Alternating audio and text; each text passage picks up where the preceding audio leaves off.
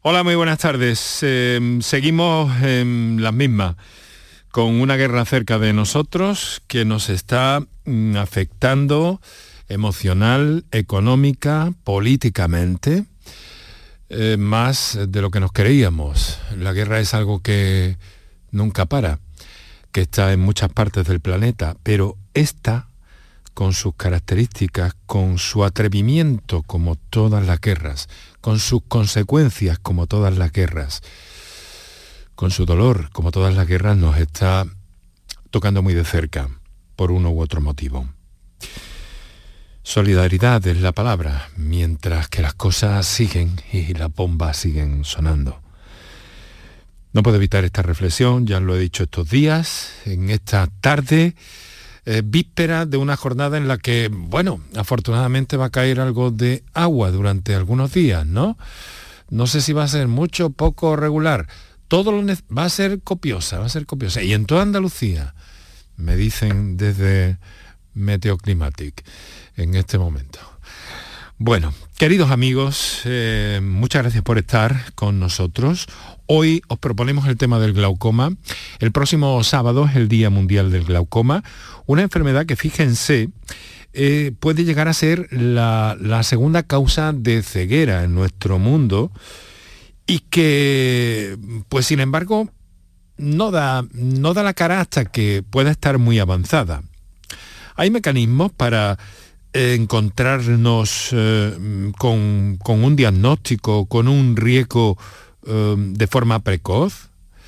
¿Hay herramientas? ¿Tiene la oftalmología herramientas concretas para prevenir esta situación? Fíjense que en nuestra tierra, en Andalucía, eh, se estima que hay ciento, cerca de 200.000 personas afectadas por glaucoma. Y esta misma mañana me anotaba un especialista, un oftalmólogo, una experiencia en la clínica muy singular, ¿no?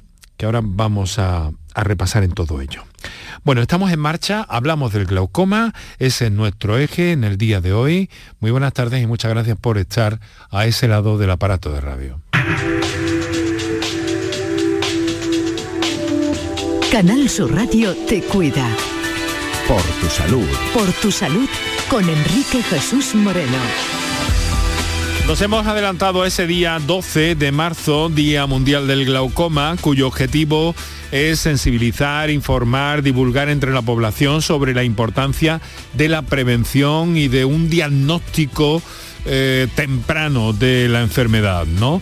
Para eso hay herramientas, la oftalmología tiene herramientas más que suficientes, pero bueno, hemos de seguir unos pasos también y ver si hay algún condicionante o si hay algún digamos que grupo de riesgo que pueda ser más sensible y que necesite un chequeo profesional eh, más, eh, más específico. ¿no?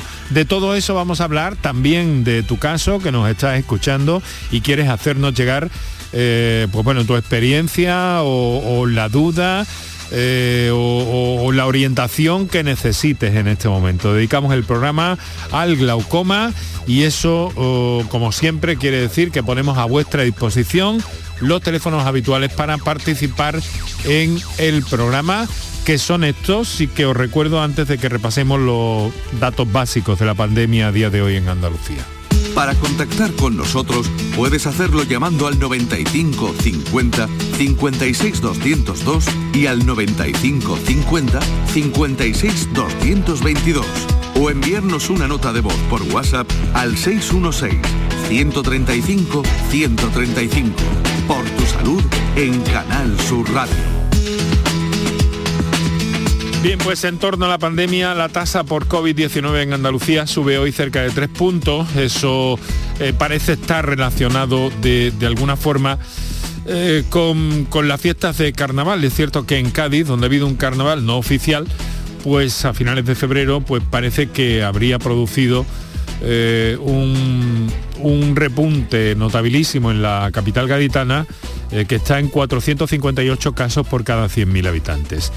Eh, son casi 200 puntos más que la tasa en Andalucía, en el resto de Andalucía, que en este momento está en los 265, sin olvidar, sin olvidar que eh, lo recomendable para estar relativamente tranquilos, según nos han dicho todos los epidemiólogos que hemos consultado en este programa a lo largo de meses y meses, es que tendríamos que hablar de una tasa de 50. Bien, eh, contagios registrados hoy en Andalucía, 2.600. Fallecidos, 16 personas han perdido la vida por COVID-19. Vuelve eh, a ser relativamente esperanzador el dato de, hospitalizaciones, que ha bajado en 30 personas. Hay en este momento 642 ingresadas y en nuestras unidades de cuidados intensivos hay en este momento 86 personas.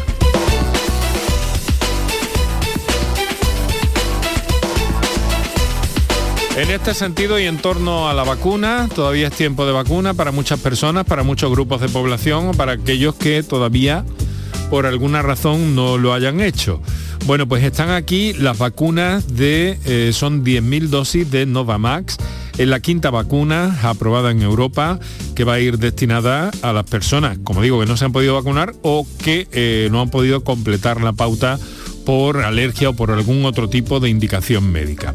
Sobre esta vacuna, pues que estamos hablando de un fármaco, es el primer fármaco creado a base de proteínas contra el virus y utiliza una tecnología basada en nanopartículas recombinantes. Esta es una tecnología distinta a la de Pfizer o Moderna, que era de ARN mensajero, recuerden, o la de AstraZeneca o Janssen eh, de adenovirus. Una vacuna que está basada en estas proteínas y que tiene una sustancia que ayuda a fortalecer la respuesta inmune. Cuando se administra el sistema inmunitario identifica la proteína como extraña y produce defensas de manera natural. Eso es lo que tenemos y esa referencia que eh, todos los días seguimos dándoles aunque nos gustaría olvidarlo cuando la tasa estuviera en 50 por lo menos, que es lo que nos dicen todos los especialistas. Pero en fin, vamos a lo que vamos, que es el glaucoma. Fíjense, estimaciones que parten de la Asociación de Glaucoma para Afectados y Familiares. Es una asociación eh, organizada a escala nacional.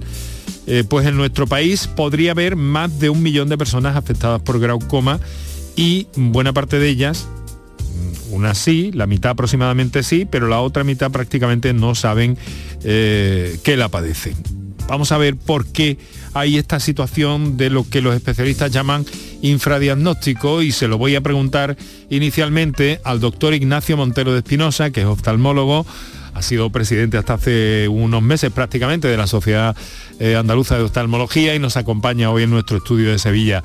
Doctor Montero, muy buenas tardes y muchas gracias por estar con nosotros. Hola, buenas tardes Enrique, encantado de estar aquí otra vez. Bueno, pues explíquenos por qué se da esa circunstancia, esa situación de infradiagnóstico inicialmente. Pues porque el glaucoma es, lo llamamos la enfermedad silenciosa, es una enfermedad que te va eh, eh, dañando la visión de una forma progresiva, muy lenta, que eh, generalmente vas perdiendo campo visual, pero la agudeza visual se mantiene hasta fases terminales.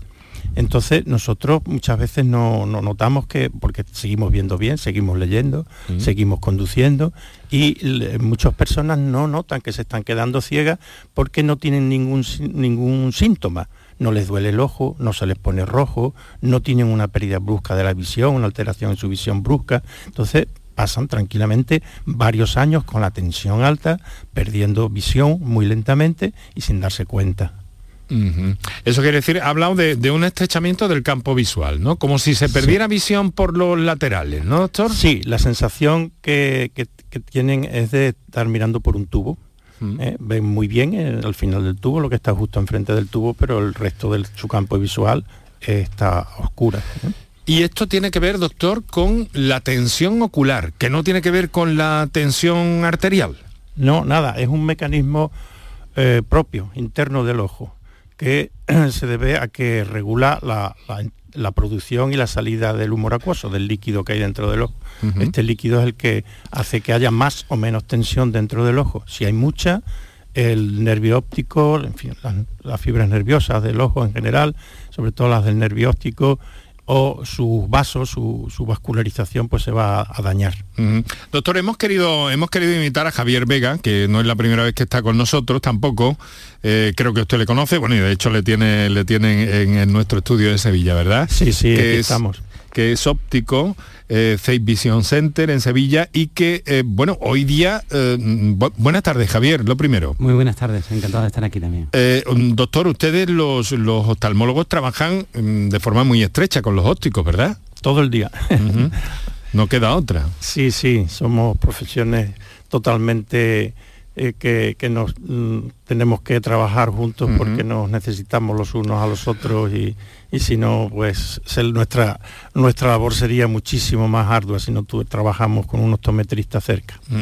Em, Javier, tengo entendido también que en la optometría eh, se han producido en el campo tecnológico avances importantes en los últimos tiempos. ¿Es cierto o no? Sí, cierto, efectivamente, así es. en la optometría eh, utilizamos un tonómetro no invasivo, que es un tonómetro de aire, para coger y para poder estar calculando de una eh, forma eh, bastante aproximada el nivel de la tensión ocular que existe en el ojo. Ah, bueno, luego hablamos de todo eso. Me refería un poco en general, ¿no, Javier? Ah, en general, sí, sí, sí, claro. El trabajo del, del, optometrista como tal, pues eh, es codo a codo con, para la ayuda con el oftalmólogo para intentar eh, facilitar en base al paciente la, mejor ayuda posible y para nosotros es un trabajo fundamental el, trabajar junto con ellos. Bueno, pues ahora vamos a ir y combinando todo eso y recordando a nuestros oyentes que cualquier duda que tengan sobre estos terrenos que estamos abordando, pues pueden eh, hacernos llegar su comunicación. Quiero saludar también, eh, mm, Javier, eh, has venido con Antonio Casado, ¿no? Correcto, sí, así es. Antonio, buenas tardes. Hola, buenas tardes. Antonio también ha sido óptico, tengo entendido. Sí, soy óptico también. Es óptico también. Pero está afectado por glaucoma. Exactamente. Yo nací, cuando nací, pues tuve la inmensa suerte de nacer en, aquí en Sevilla y de coincidir con un oftalmólogo brillantísimo que ya hace bastantes años y me detectó el glaucoma, pero en la versión eh, en su vertiente congénita. Yo nací con glaucoma congénito y me, operó con, tres meses de edad y gracias a él pues estoy viendo aquí tanto a Javier como a don Ignacio en estos instantes. Pero está pendiente de, de un proceso, tengo entendido, ¿no, Antonio? Bueno, ahora mismo estoy, ha habido pequeñas complicaciones que, bueno, confío en que con el equipo médico que me está viendo en el Hospital Virgen Macarena vaya todo la mar de bien. Muy bien.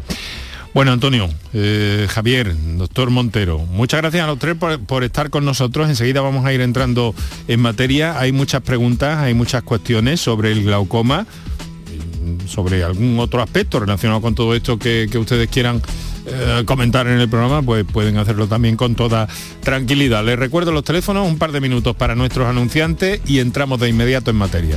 Para contactar con nosotros puedes hacerlo llamando al 95 50 56 202 y al 95 50 56 222 o enviarnos una nota de voz por WhatsApp al 616 135 135 por tu salud en Canal Sur Radio.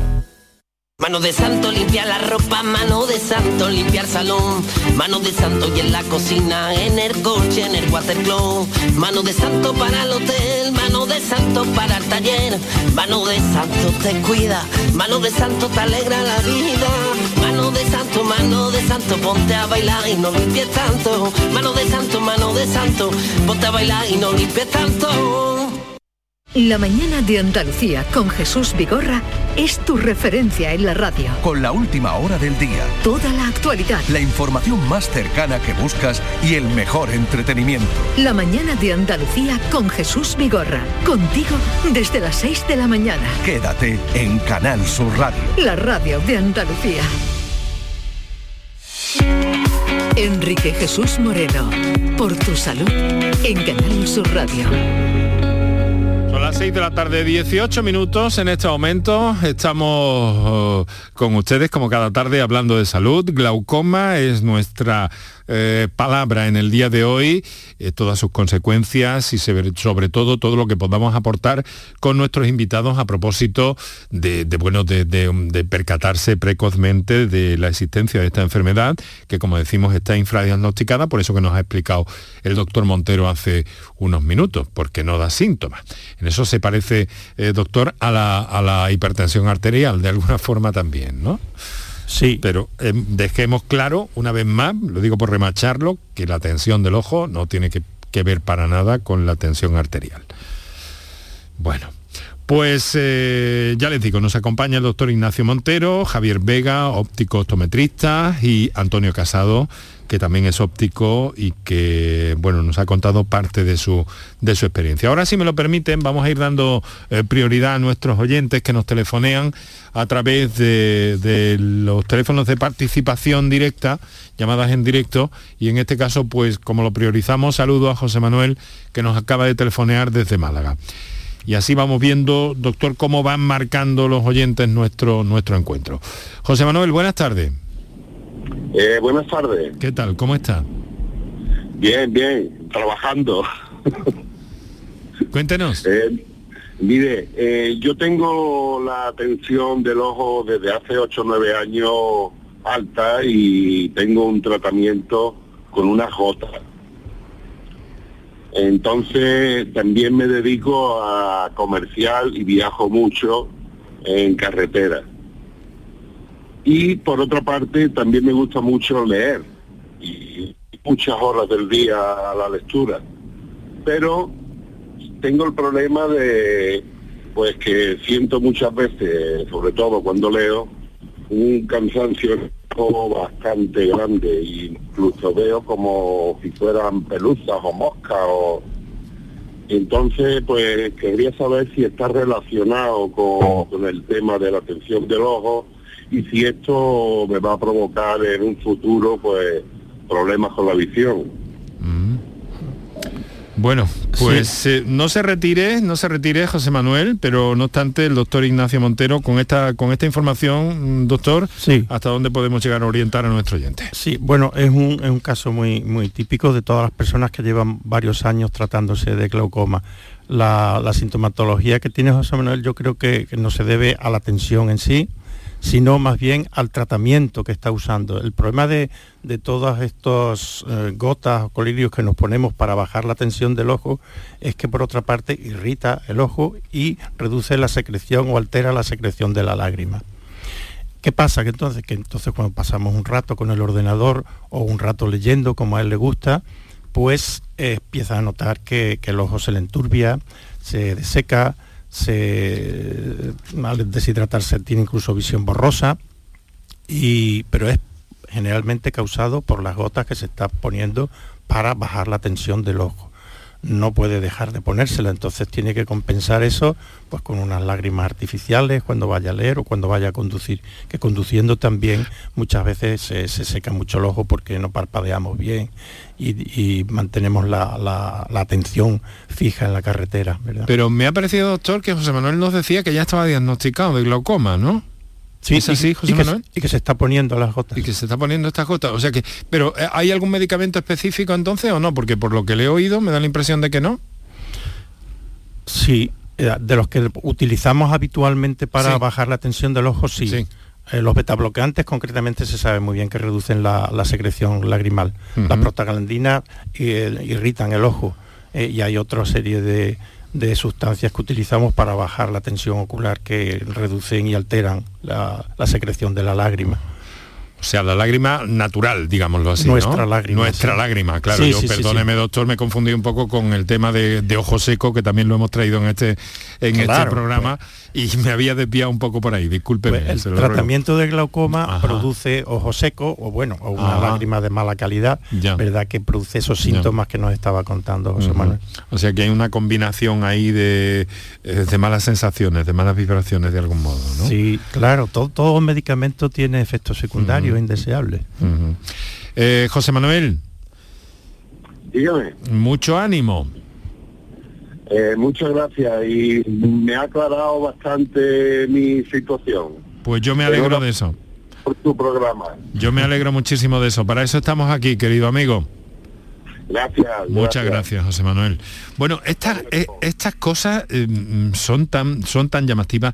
Eh, doctor, esta mañana me contaba una, una, anécdota, no vamos a revelar ningún dato fundamental ni privado de ninguna manera, pero me contaba que, que llegan pacientes a su consulta en Sevilla eh, con, con unos niveles de glaucoma bastante, bastante avanzados. Sí, eh, la desgracia nuestra, porque Mira que llevamos años, ¿verdad?, haciendo campañas de prevención del glaucoma, eh, informando, pero sigue siendo una enfermedad que, que no se manifiesta muchas veces o el paciente no nota que está ocurriéndole algo hasta que no está muy avanzado. Es un caso muy típico, el que yo comentaba contigo esta mañana.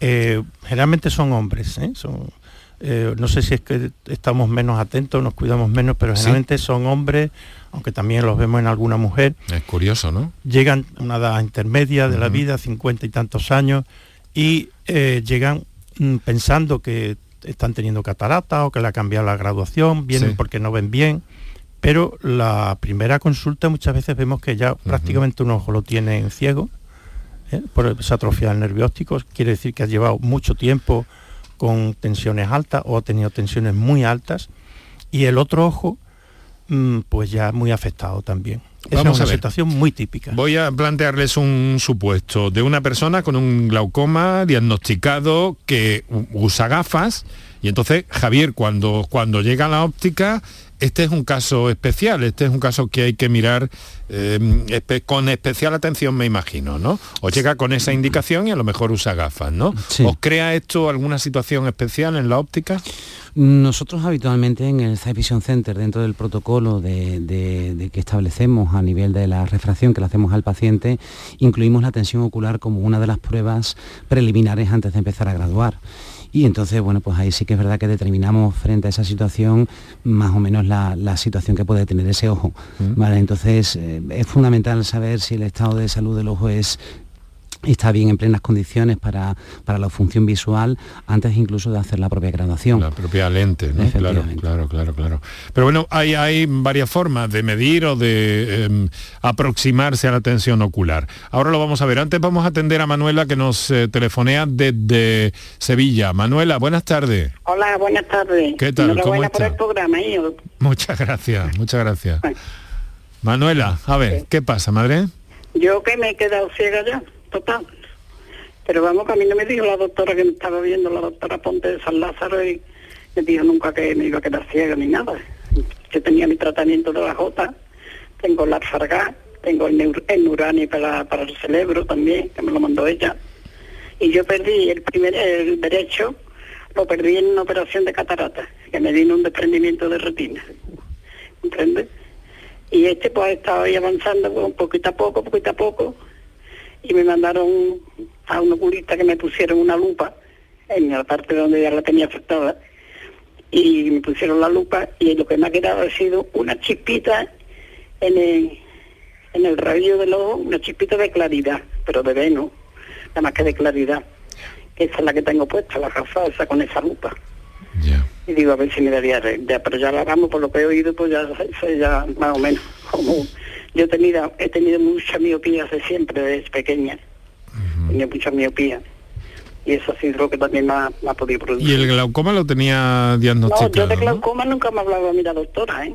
Me ah. hablaba nada más que de la retina, el desprendimiento que tuve cuando me operaron. Y... Pero entonces probablemente no hay de fondo aquí un problema de, glaucoma, ¿no, doctor? No, no, no. a mí no me lo han dicho ellos, no sé si lo he tenido. Una, Llevo, ya, llevo ya tres años sin ver.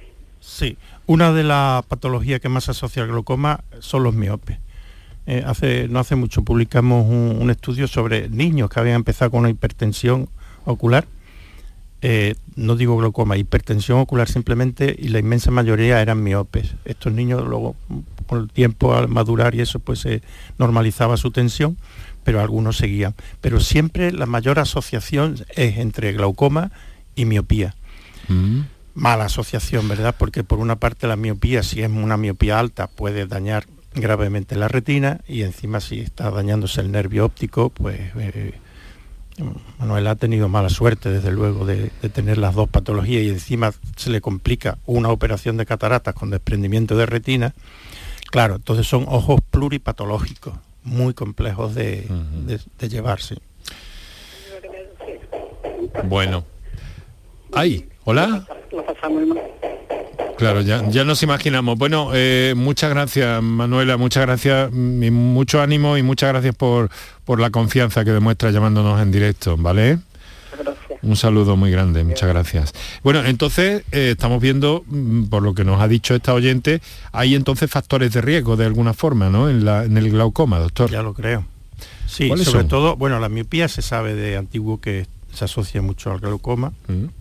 Y luego otra cosa que siempre preguntamos, porque sabemos, eh, eh, no, es, correcto decir que el glaucoma se hereda, ¿eh? pero realmente es hereda. Se hereda porque se hereda la forma del ojo. Mm. Entonces vemos cuando una persona tiene antecedentes de glaucoma en sus padres, abuelos o hermanos, es un factor de riesgo clarísimo. Factor de riesgo.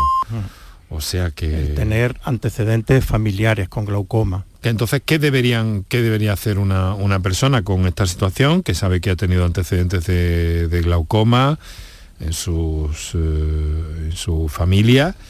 Eh, claro, eh, hay que ir a buscar al especialista, ¿no, doctor? Sí, Sí, bueno, hombre, mucha, no, quiere decir que la vaya a tener a la fuerza. Sí, pero, pero claro. Claro, hay que estar vigilante y la recomendación que hacemos es que todos los años se haga una revisión general del estado de su visión, por supuesto, donde se va a incluir la tensión ocular, la, valoración de la papila, del nervio óptico, y en caso de duda pues se le hace una campimetría, ¿verdad? Que es el que nos va a dar el diagnóstico diferencial de si ese nervio óptico está dañado o no. Bueno, supongo que en el caso de Antonio, eh, pues bueno, dada esta circunstancia, ¿no? Mm, eh, que nos ha contado brevemente al principio del programa, pues después de esa operación el seguimiento de su glaucoma habrá sido continuo, ¿no? Sí, en mi caso ha sido, yo diría que incluso casi exhaustivo por las circunstancias. Yo las visitas al oftalmólogo las recuerdo desde lo, primero que recuerdo, desde pequeñita. Desde pequeño, pequeño. Además iba asociado también, a, como ha dicho el doctor Montero, a, una miopía que además estaba solamente estaba más desarrollada en un ojo, con lo cual también hubo tratamiento para intentar paliar ese ojo vago y, y estimularlo con, y claro, ya el, estar, la toma de la tensión, tanto en el método antiguo con el tonómetro mecánico que existía antiguamente, como el actual moderno, que, es bastante, ya cada vez son más precisos, la verdad que lo tengo bastante, bastante en mi, en mi ADN, por decirlo así. Em, quiero recordar a los oyentes que tienen a su disposición el eh, teléfono para notas de voz 616-135-135 y para las llamadas en directo, si prefieren eh, acercarse al programa por esta vía, hoy glaucoma 955-056-202 y 955-056-222. Vamos a leer una comunicación que nos han, que nos han hecho llegar nuestros oyentes vía eh, texto, ¿no? Que ya sabéis que estamos en la radio y nos gustan los sonidos, pero que respetamos también que por algunas circunstancias alguien prefiera no aparecer en antena, aunque sí hacernos llegar su, su duda o su pregunta. Hola, muy buenas. Mi madre tiene glaucoma desde hace muchos años y toma unas vitaminas para el ojo. Quisiera saber si es hereditaria. ¿Sería recomendable revisión de la vista cada cuánto tiempo? Bueno, pues curiosamente, casi casi que, lo hemos comentado, doctor, hace, hace unos minutos. Pero bueno será recordarlo, ¿no le parece? Pues Al hilo de esta pregunta de nuestro oyente. Sí, se hereda. ya digo que no, no es que se herede, pero sí hay una mm, clara predisposición familiar a, desarrollar glaucoma dentro de una, de una familia.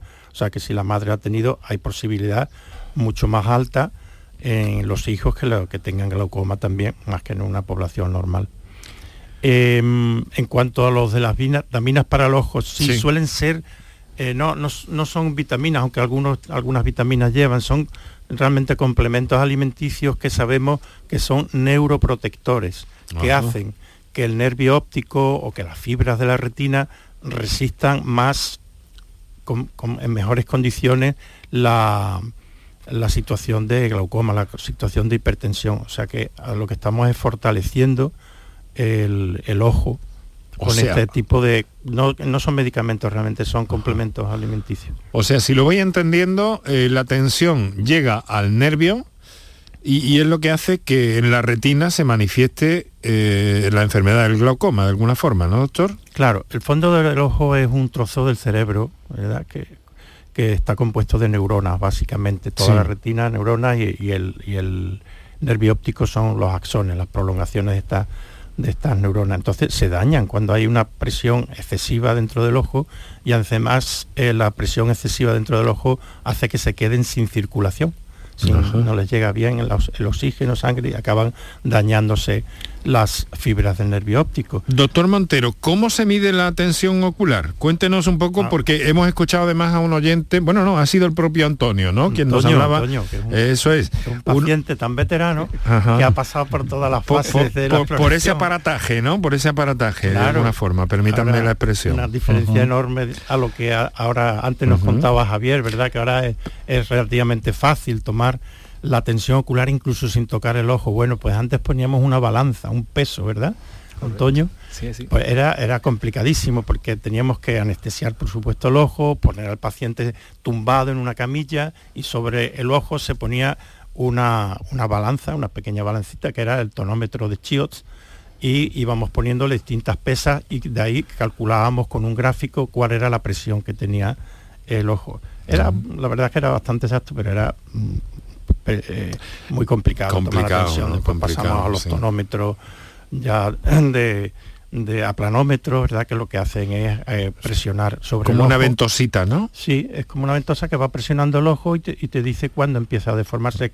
Casi es parecido a lo que hacemos cuando vemos si la presión de la bicicleta, la de la rueda está Vale. bien o no está bien O inflada. sea que entonces estamos hablando todavía más claro, vamos aclarando y teniendo cosas muy claras, doctor, gracias a sus explicaciones y a la de Javier y Antonio. Entonces, digamos que sería eh, el nivel de presión que tiene, eh, considerando como si dijéramos que, que el, el ojo es una bola, una pelota, la cantidad de aire que tuviera dentro, de Sí. algún modo. el, el nombre de globo ocular está bien puesto. Realmente el globo ocular, si no tuviera una, una presión interna, si no estuviera inflado, pues se, se deformaría, ¿verdad? Y eso, el- como, como una breva, que dice, decimos popularmente, se pondría como una breva, flojito, y no podría mantener su estructura. Eso Entonces, en la- Necesita una, una presión. Bueno, vamos, vamos a, entrar ahora a ver cómo se mide eso en la cómo se mide eso en la consulta de oftalmología y cómo se apunta o se puede verificar con este mm, soplido que nos ha indicado, doctor, que hace Javier Vega prácticamente eh, a diario, a ver qué aproximación o qué ayuda les puede eh, dar a ustedes ese, ese parámetro. Pero es que tengo a Catalina eh, de Motril, que está al teléfono a esta hora de la tarde. Catalina, buenas tardes. Buenas tardes. Mm, Antes de nada, feliz felicidades por todos los premios y por todas las cosas.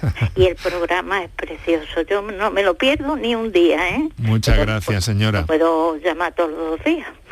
Pues nada, yo mm, he tenido, que yo creo que lo tendré porque hace ya más de dos años que no me ve ningún médico. Desde la pandemia no me han visto. Y, y tenía glaucoma y retinopatía diabética.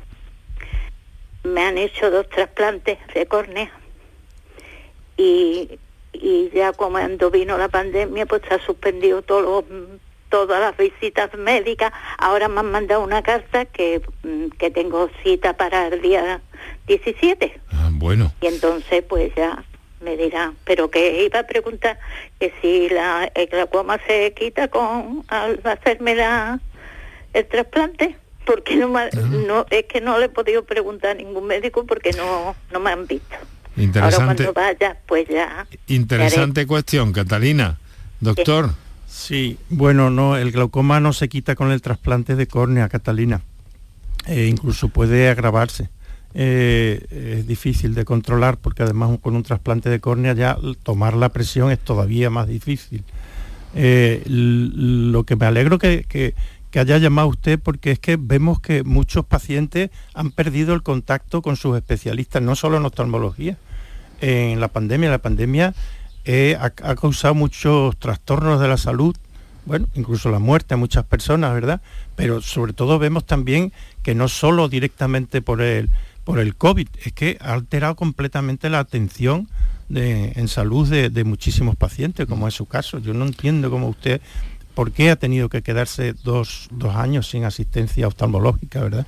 Eso es un desastre que no hemos podido controlar a tiempo. Ahora mismo yo creo que ya se está normalizando bueno, todo el, el sistema sanitario, ¿verdad? Pero ha sido un trastorno enorme no solo para los que han sufrido el COVID, sino para los demás pacientes. Claro, Catalina, afortunadamente nos dice que tiene cita para la semana que viene, ¿no? Sí, sí, hoy estoy muy contenta porque yo decía, porque a Córdoba, claro, mi hijo tiene su trabajo y hemos ido, ya le digo, hemos ido a la semana dos y tres veces, porque han sido dos trasplantes, porque el primero mm, se malogró, vamos, digo yo, porque el, el, médico hizo todo, todo, vaya, se ha portado de una maravilla en Córdoba, en el Reina Sofía. Y, pero mm, a los tres días de hacerme el primer trasplante, ya que, que, estaba como que no me dejaban ni respirar mi hermana y mi, y mi hijo para que no me moviera, pues me la, la vesícula se me reventó.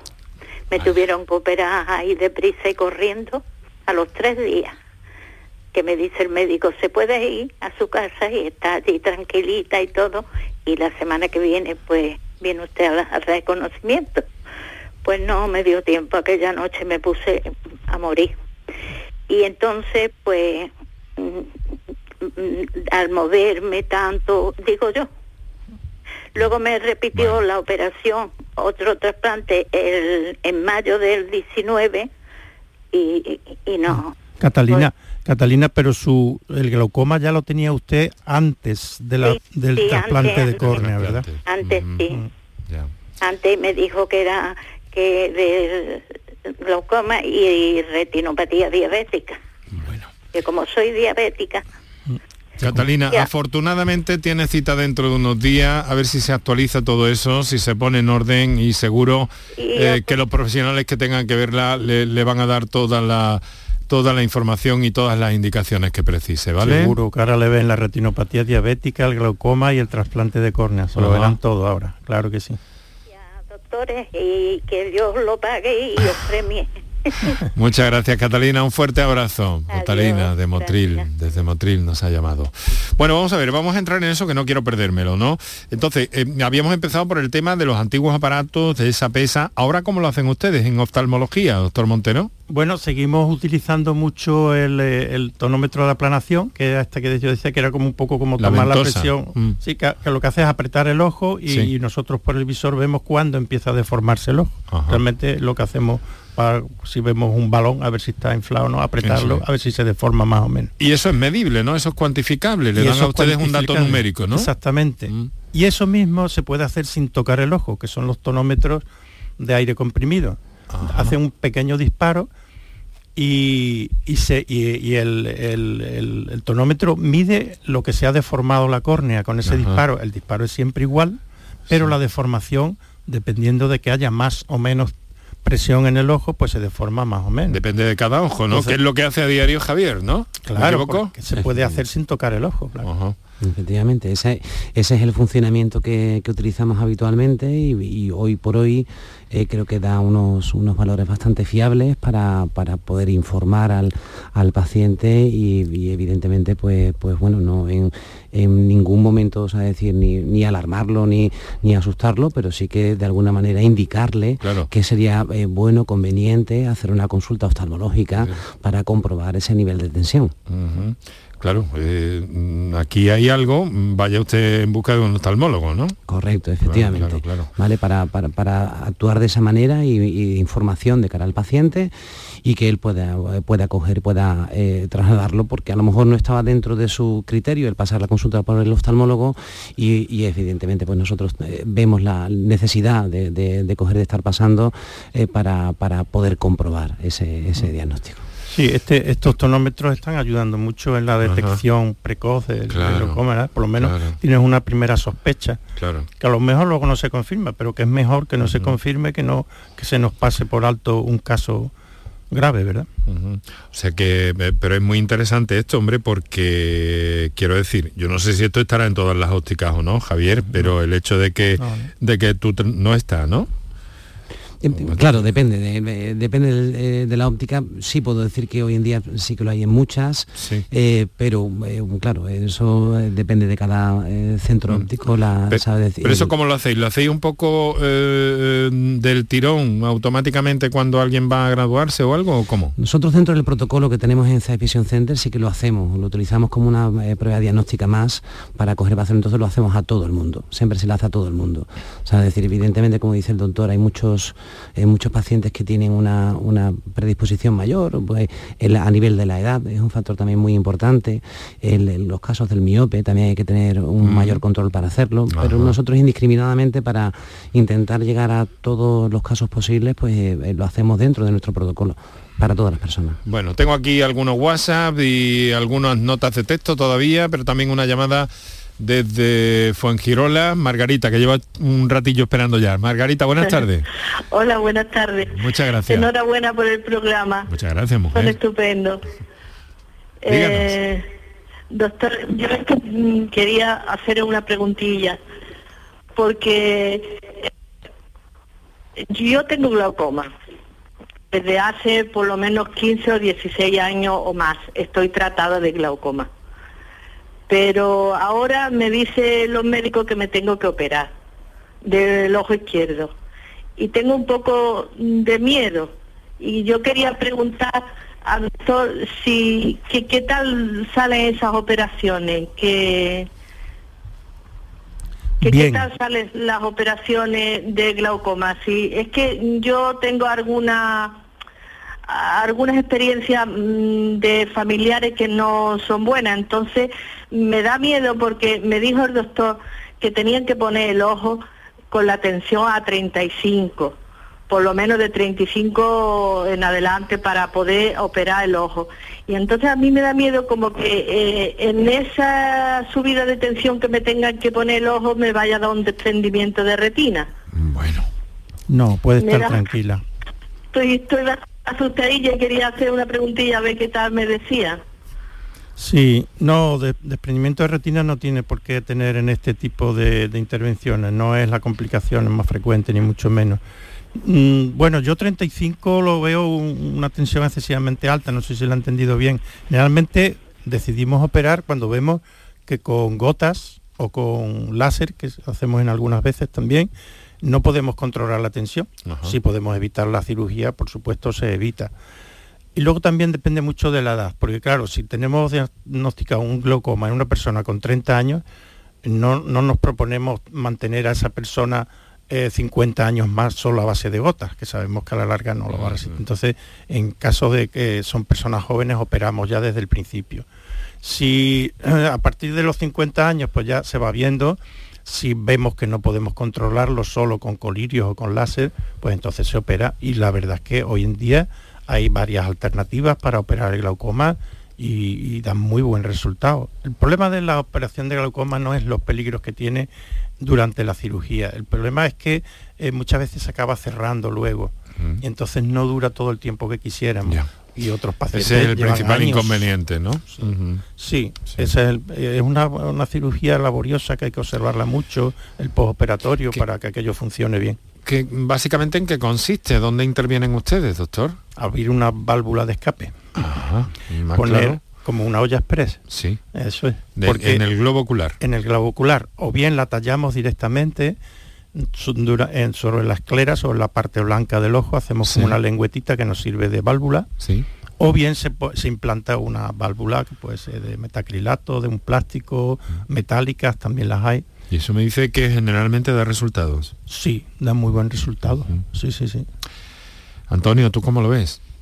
Yo de momento lo veo lejos y, confío en que tarde en, en surgir la, ese, ese momento de tenerme que operar porque ya digo bueno pero Antonio Antonio se operó con tres meses. Bueno yo me operé exactamente claro.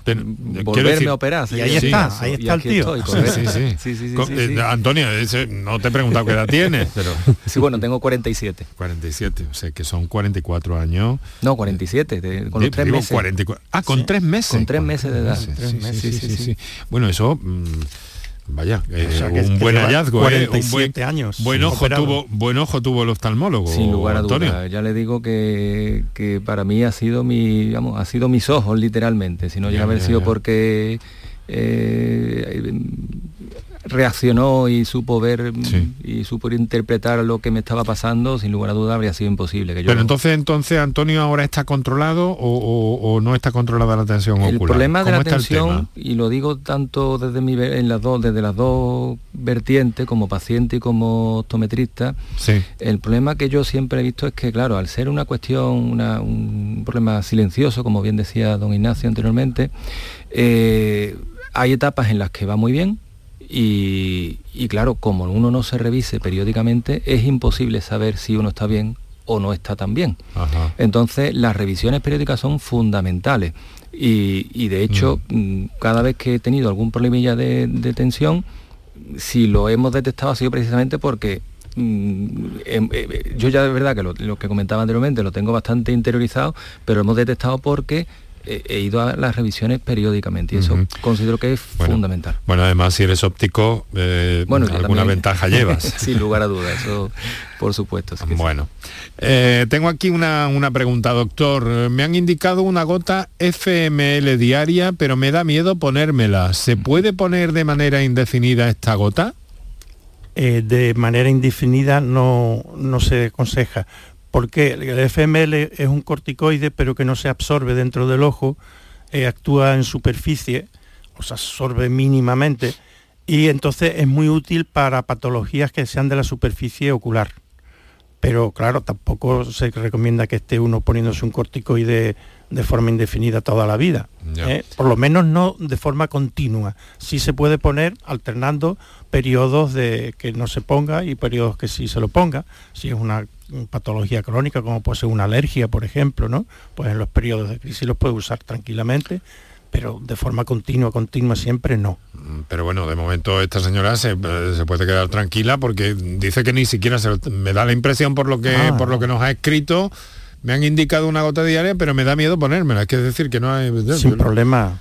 No, que no, no, no es, uno de los medicamentos con menos efectos secundarios. Es un corticoide que ya digo que es bastante inocuo a nivel de, producir que, lo que producen otros corticoides, que producen cataratas o producen hipertensión ocular. Seguro que el especialista le habrá dado una cita para más adelante o para revisarla, para cuando sea. pues se lo puede poner con toda tranquilidad. Claro que sí. Bueno, vamos a ver, tenemos otra comunicación en directo. Les recuerdo que estamos a 10 minutos para las 7 de la tarde y que esto es por tu salud y que esto es Canal Sur Radio. Así que vamos con Antonio, Sevilla, buenas tardes. Hola, buenas tardes. Bueno, me alegro de que esta oyente que acaba de hablar eh, haya planteado un, tema que, me extrañaba que no surgiera, como es la cirugía en el caso del de la terapia de, mm, del tema que nos ocupa hoy. Eh, afortunadamente ya se, ha hablado, ha hablado eh, el doctor Montero de la cuestión y en todo caso indicarles si eh, existe alguna posibilidad de intervención para glaucomas que no sean de ángulo abierto eh, con cirugía, eh, ya que por lo demás ya ustedes han informado suficientemente. Muchas gracias.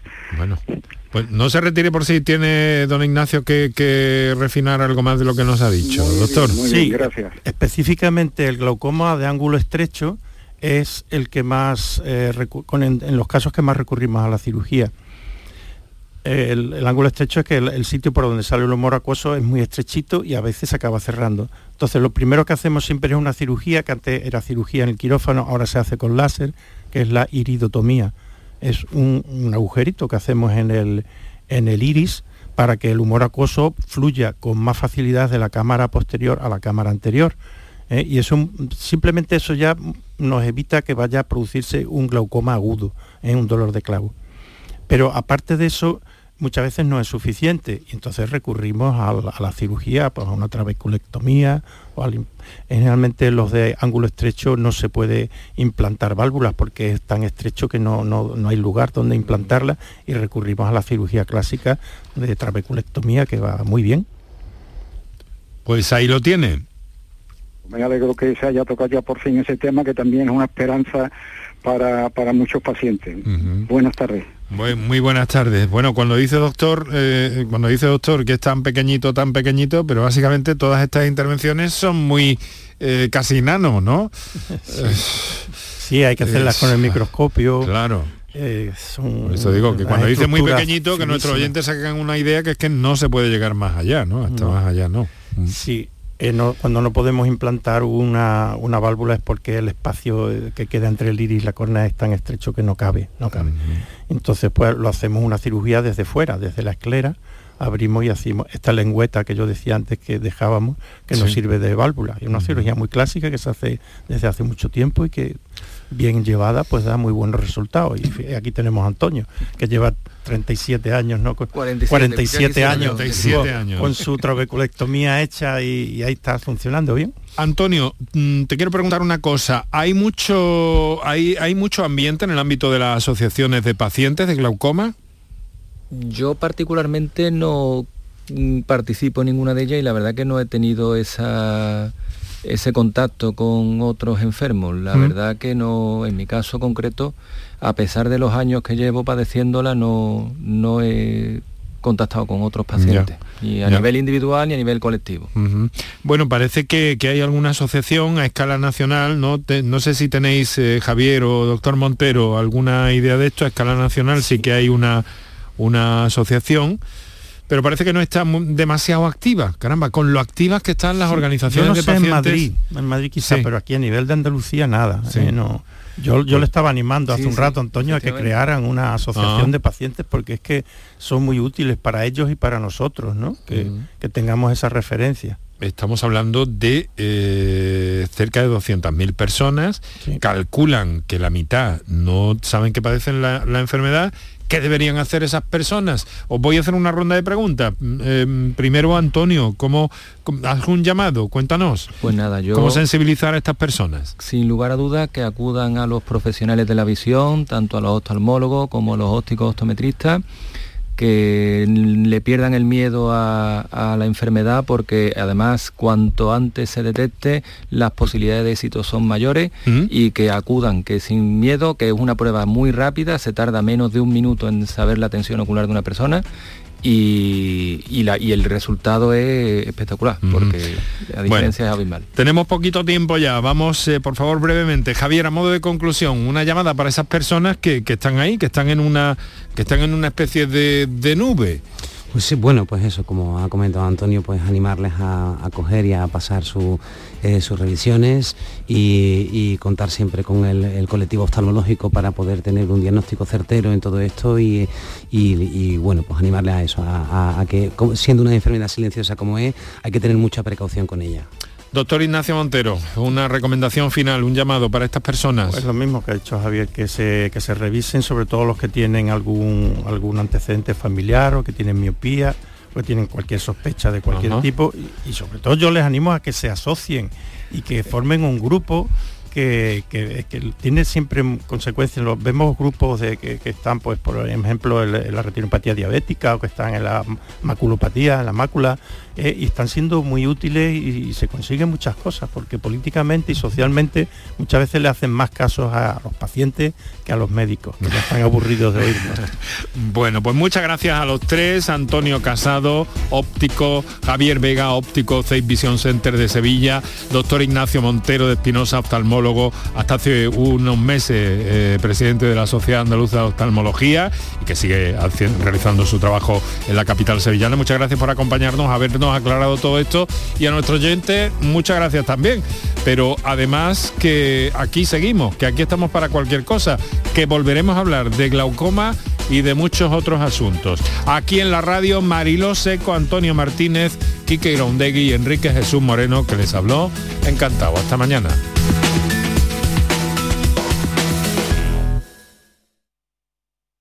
Canal Sur Sevilla. Compra en tu barrio, compra en Nervión y consigue tu premio. En la Asociación de Comerciantes de Nervión hemos preparado para ti grandes sorpresas y regalos. Repartimos 600 euros en cheques de consumo. Compra en Nervión y consigue tu premio. Promueve Asociación de Comerciantes de Nervión. Financia Ayuntamiento de Sevilla. ¡Guau! ¡Vaya furgoneta! La he alquilado en Iberfurgo. Está súper nueva. No parece de alquiler. Ya, en Iberfurgo disponen de una flota en perfecto estado y te ofrecen presupuestos a medida. En Iberfurgo somos expertos en alquiler de furgonetas de carga, pasajeros y carrozados. Visítenos en iberfurgo.com o en Sevilla en el Polígono Industrial Parsi. Bienvenidos a Sacaba. Mil metros de electrodomésticos con primeras marcas. Grupos Whirlpool, Bosch y Electrolux. Gran oferta. Microondas Whirlpool de 25 litros con grill de 900 vatios en acero inoxidable. Antes 179 euros. Llévatelo ahora por solo 79 euros. Y solo hasta fin de existencias. Solo tú y Sacaba. Tu tienda de electrodomésticos en el Polígono Store en calle nivel 23. Sacaba. Vuelve Film Symphony Orchestra con su nueva gira Phoenix. Un apasionante espectáculo con el que resurgirás de tus cenizas. Un emocionante viaje musical a través de las mejores bandas sonoras de todos los tiempos. 18 de marzo, Fibes, Sevilla. Ya a la venta en filmsymphony.es. Dale vida a tu barrio. Compra en tu mercado de abastos. En la Federación de Mercados de Abastos de Sevilla trabajamos para ofrecerte los mejores productos y servicios. Dale vida a tu barrio. Compra en tu mercado de abastos. Promueve FEMASE, Federación de Mercados de Abastos de Sevilla. Financia Ayuntamiento de Sevilla.